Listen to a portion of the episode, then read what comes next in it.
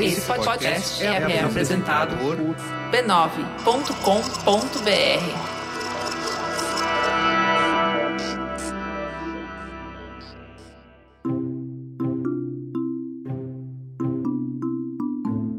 Bem-vindas ao Histórias de Ninar para Garotas Rebeldes, um podcast do B9 em parceria com a Timbuktu Labs e com apoio do Bradesco.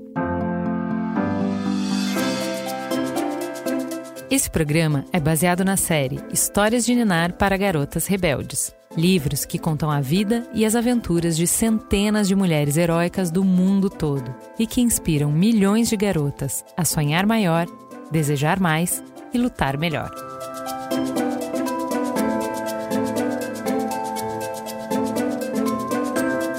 Quem conta a história de hoje é a Mariana Ferrão.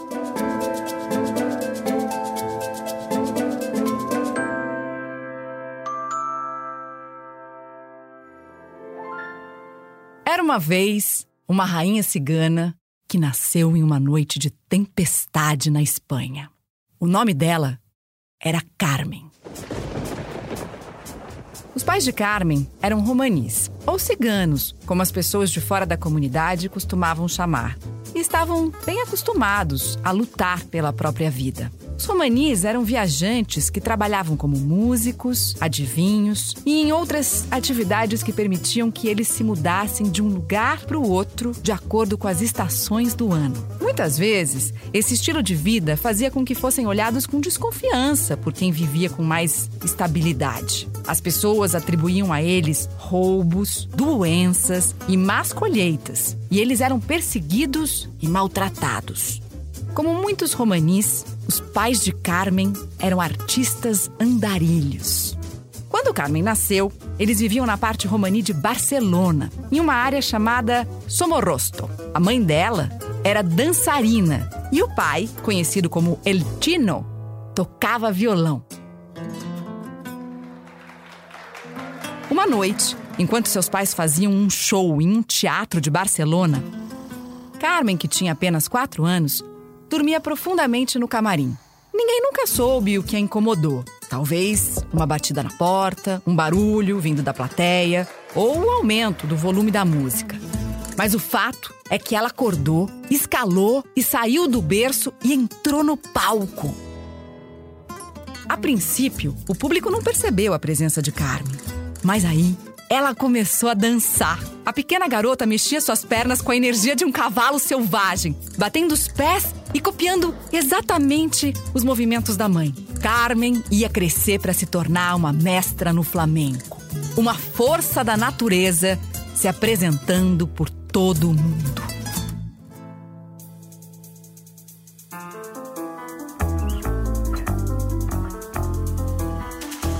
Eu sou Mariana Ferrão e esse é Histórias de Ninar para Garotas Rebeldes. Um podcast com histórias de mulheres rebeldes que nos inspiram. Esta semana, Carmen Amaya. Durante dois anos, Carmen se apresentou ao lado de seus pais, dançando descalça em tavernas em troca de umas poucas pesetas. Quando ela estava com fome, roubava peixes e frutas e saía correndo pelas ruas de paralelepípedos e pelos becos estreitos até a segurança da praia. Na beiradinha da água, ela ficava admirando a fúria e o poder do mar. Quando Carmen fez seis anos, o pai a mandou para a escola, mas assim que chegou lá, ela descobriu que era incapaz de ficar sentada, quieta na cadeira. Ela batia com os dedos na mesa, seus pés ficavam se movendo como se varrendo os ladrilhos. E quando o ritmo ia ficando previsível, ela mudava, sua língua estalando para marcar o tempo. Como se tudo isso não bastasse, o ritmo que ela criava era tão irresistível que logo os outros alunos se juntavam a ela. Para Carmen, a escola era uma grande caixa de música. Uma caixa imensa que precisava explodir com música, com dança, com energia, com vida. Quando eu tô com vontade de pular, eu pulo, dizia ela. Carmen não seguia nenhuma regra a não ser as suas. Não demorou muito para a diretoria se cansar das suas travessuras e expulsar a pestinha. Mas ela ainda tinha o flamenco. Carmen saiu da escola de repente. Ela não tinha nem aprendido a ler e a escrever ainda. Assim, quando assinou seu primeiro contrato de dança, aos 10 anos de idade, ela rabiscou um X no lugar do seu nome. Na maior parte das noites, Carmen se apresentava em bares e cafés e só voltava para casa para dormir bem depois que o sol tinha nascido. Quanto mais ela dançava, mais dinheiro ganhava. E com o tempo, sua família não tinha mais que comer sardinha em lata e peixes roubados, pois saboreava pernil de porco e sanduíches de tomate. Quando Carmen fez 15 anos, o rei Afonso XIII da Espanha anunciou que compareceria à exposição internacional. Da noite para o dia, Barcelona virou uma nova cidade. Novas praças surgiram para receber as apresentações de rua e os melhores grupos de flamenco de toda a Espanha foram para a cidade. Rumores começaram a circular na cidade sobre uma dançarina capaz de encantar até as plateias mais desanimadas. Os romanis escolheram Carmen para representá-los na apresentação para o rei. Antes do show, um guarda parou Carmen. Eres la gitana bailaora Carmen Amaya? Perguntou ele. Você é a dançarina cigana Carmen Amaya? Ela fez que sim com a cabeça. Quem quer saber? O rei, respondeu ele. Então, ele deu a ela uma lista imensa de regras sobre como deveria se vestir, se comportar e falar. Lembre-se, ele é a realeza. Você dedicará todas as danças a ele. Mas nunca, nunca falará diretamente com ele. Quando a cerimônia de abertura começou e talentosos dançarinos passaram a desfilar pelo pátio, Carmen foi ficando cada vez mais ansiosa à medida que sua vez chegava. Ela baixou os olhos para os seus sapatos e viu, um diferente do outro. Eles a faziam se sentir artificial quando se movia. La Ritana Balaora, disse uma voz bem alto. Carmen Amaya. O público deu umas risadinhas e aquilo a enfureceu. Ela tirou os sapatos e entrou no palco descalça, com a cabeça erguida e desafiadora. Vá por usted, senhor rei! gritou Carmen. Essa é para você, senhor rei! A comitiva real se incomodou com aquela quebra de protocolo. Todos ficaram relutantes em aplaudir e gritar como faziam normalmente, esperando pela reação do rei. Mas Carmen os ignorou. Normalmente, dançarinas de flamenco dominavam um palo, um tipo de flamenco mas Carmen dominava todos. As dançarinas raramente faziam trabalhos de pé e davam preferência aos gestos graciosos de mãos, braços, troncos e quadris, enquanto os homens faziam a maioria do trabalho com os pés. Quando Carmen dançava, colocava toda a sua alma para dançar também. Ela girava rápido como um furacão, batendo suas mãos e seus pés no ritmo do violonista. Sua roupa esvoaçante reluzia atrás dela quase sem conseguir acompanhar seus movimentos. Os braços fluíam, aceleravam e requebravam no ritmo como ondas na praia. Enquanto as últimas notas do violão se dissolviam, o ambiente ficou silencioso. Até o rei saudá-la com um caloroso aplauso. Era a primeira vez que um monarca dava aquele tipo de atenção a um cigano. Naquela noite, os bolsos de Carmen ficaram pesados, com 500 pesetas, e a família dela desfrutou de uma cesta com pernil, vinho e doces. Carmen fez fama em Barcelona. Tinha gente que a chamava de La Capitana, a capitã, e outros a chamavam de a Rainha dos Ciganos. Mas, independente do apelido, Carmen era um redemoinho poderoso que afetava todos ao seu redor. Quando Sabicas, o grande violonista flamenco, foi à cidade, quis que Carmen Amaya e nenhuma outra subisse ao palco com ele. Assim que ela começou a dançar, um cavalheiro na plateia jogou a cabeça para trás como se tivesse tomado um choque e acabou batendo o crânio na parede, quebrando o espelho atrás de si. Conforme a noite ia passando, Carmen dançava cada vez mais ferozmente, se entregando completamente ao ritmo da música. Uma tábua no chão se rompeu bem embaixo dos pés dela. Sua energia era tão contagiante que o público começou a quebrar os pratos na parede da taverna. Os cacos brilhosos cobriam o chão como um mosaico. E então, do nada, a música acabou. Carmen parou perfeitamente imóvel em sua pose final, cada linha do seu corpo exalando força. Seus olhos escuros encarando a plateia, desafiando as pessoas a quebrarem o feitiço. O silêncio caiu sobre a taverna. Então, a plateia começou a bater palmas, bater os pés e assobiar em aprovação. O prédio tremia, como se estivesse sendo atravessado por uma centena de touros. Quando Carmen saiu do palco, cacos de pratos quebrados estalaram sob seus pés. Depois daquela apresentação, Sabicas chamou o pai de Carmen para conversar. Olhe, Tino, disse ele, sua menina tem uma coisa que precisa ser levada muito a sério.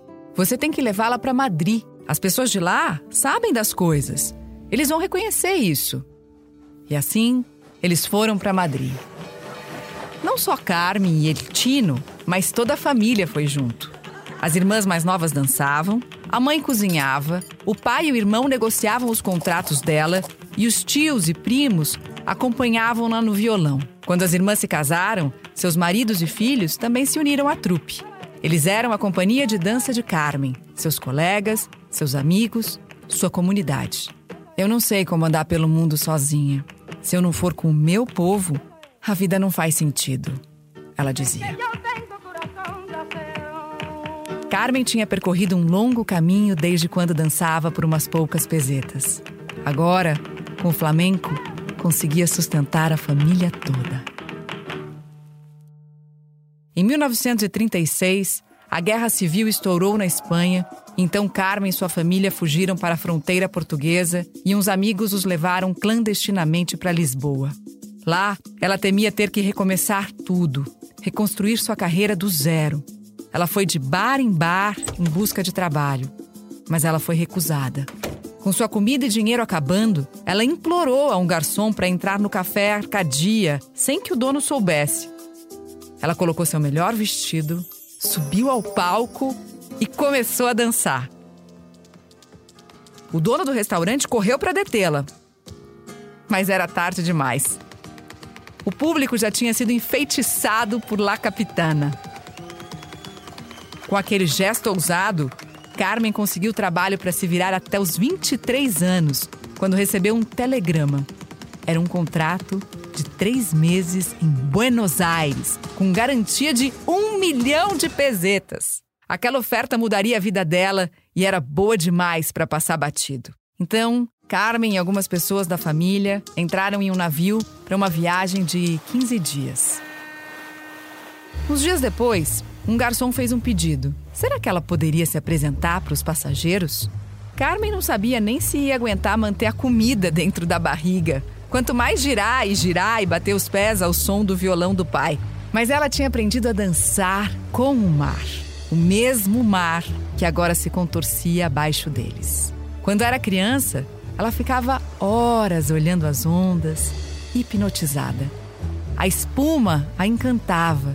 A força de uma tempestade jogando detritos na praia a inspirava. E como as últimas notas de uma grande apresentação, a maré voltava para o mar. Agora que estava ali, dentro do navio, Carmen sentia os pés cada vez mais inquietos. Não se lembrava de já ter passado tanto tempo sem dançar. Durante aquela viagem, ela se apresentou para todos os passageiros, ricos e pobres, e não aceitou um centavo como pagamento. Carmen estreou no Teatro Maravilhas, em Buenos Aires, diante de uma plateia fascinada. E como acontecia em todos os lugares por onde ela passava, sua dança era diferente de tudo o que já tinham visto. Carmen tinha ido a Buenos Aires com um contrato de três meses, mas acabou se apresentando lá por dois anos. Quando foi embora, os argentinos batizaram um teatro em sua homenagem. El Teatro Amaya.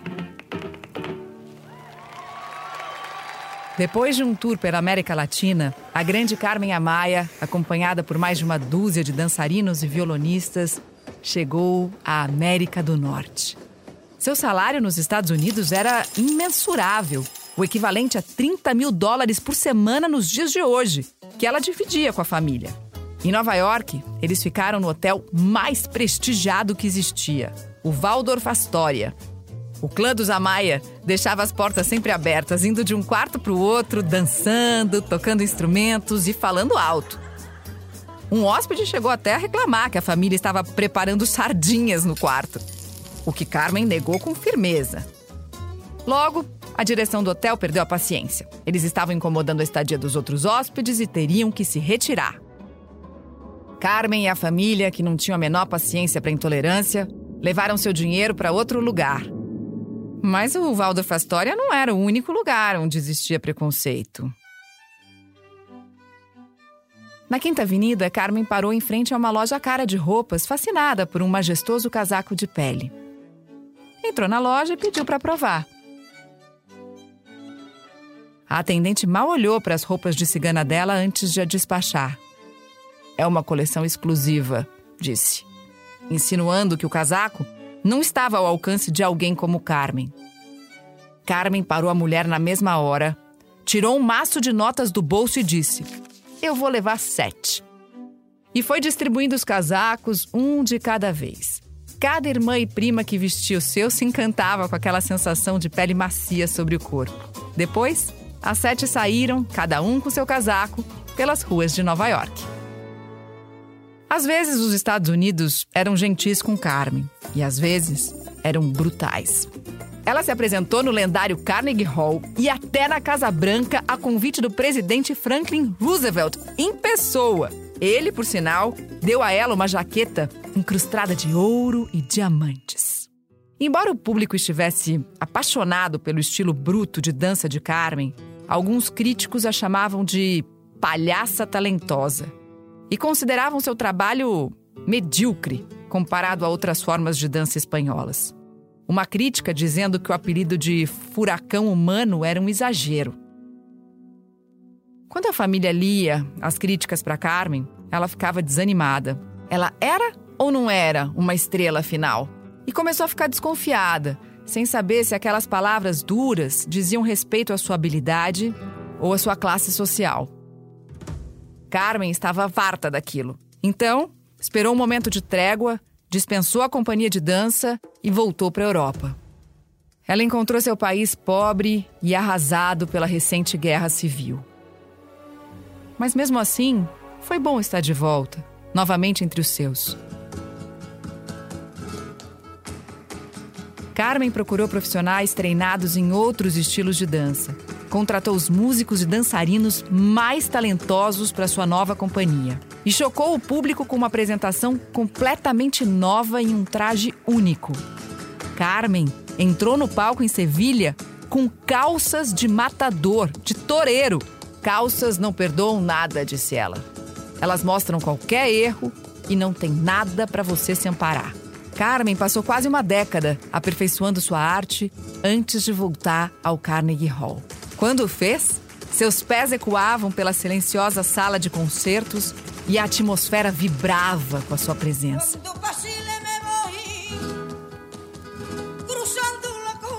A nova Maia é surpreendente, disse um crítico depois da apresentação. Todo o movimento é motivado por um senso de violência latente, seguro apenas por uma capacidade de controle equivalente. Quando ela ergue um braço, é como se estivesse forçando sua passagem através da água. Carmen voltou à Espanha de cabeça erguida.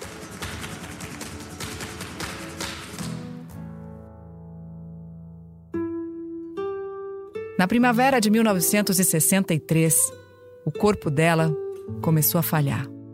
Para cada minuto que passava no palco, precisava passar horas se recuperando. Quando se deitava, sentia espasmos brutais nas costas e só lhe restava tentar desesperadamente encontrar uma posição confortável. Mesmo assim, o alívio não vinha. Ela descansava o quanto podia e então voltava para sua arte. Carmen dizia que precisava dançar para se lembrar do que era estar viva. Até que uma noite teve um colapso. Carmen descansou por algumas semanas e subiu ao palco uma última vez mas não conseguiu terminar a apresentação. A dor tomou conta dela e ela desmaiou. Estava com uma doença avançada nos rins e seu corpo não suportava mais o estresse.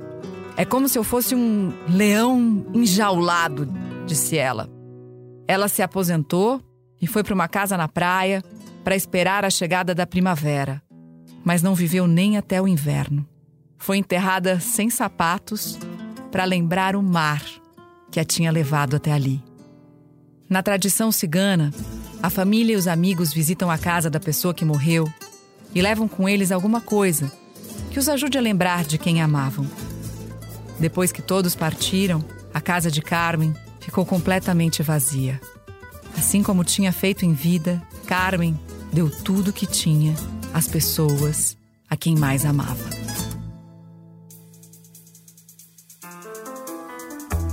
Oi, eu sou Helena, tenho 8 anos e sou de São Paulo. O episódio de hoje foi apresentado por Mariana Ferrão, jornalista e apresentadora de TV. Ela fez e faz parte de importantes momentos da televisão brasileira. Esse podcast foi criado por Timbuktu Labs e adaptado para português por B9. Ele é baseado na série de livros Histórias de Nerd para Garotas Rebeldes, escritos por Helena Favilli e Francesca Cavallo, e publicado no Brasil pela VR Editora. Se você gostou desse programa, compartilhe em suas redes sociais com seus amigos e família. Você pode conferir outros episódios em garotasrebeldes.b9.com.br. O roteiro original do episódio é de Francesca Cavallo. Sound design e trilha sonora original Eletra Barguiac. O B9 tem a coordenação geral de Carlos Merigo, Juva Lauer e Chris Bartz. Direção criativa Alexandre Potas-Chefe. Edição Mariana Leão. Produção Letícia Valente. Tradução Juliana Geve. Apoio Andy Lopes e Beatriz Fioroto. Atendimento Camila Maza. Fique ligada e continue rebelde. Direitos Autorais 2021 pertencem a Timbuktu Labs. Todos os direitos em todos os países são reservados a Timbuktu Labs. Por mais uma temporada, esse podcast é oferecido pelo Bradesco. O Bradesco acredita que o mundo é de quem ousa desafiar o futuro, como foi feito pelas mulheres reais que protagonizam essas histórias. Nem sempre será fácil. Muitas vezes as portas estarão fechadas e pode até parecer que ninguém estará ao seu lado. Mas de uma coisa você pode ter certeza: Toda vez que alguém estiver preparado para fazer a diferença, pode contar com o Bradesco. Não importa a sua idade, você tem o poder de mudar o mundo. Vamos desafiar o futuro juntas.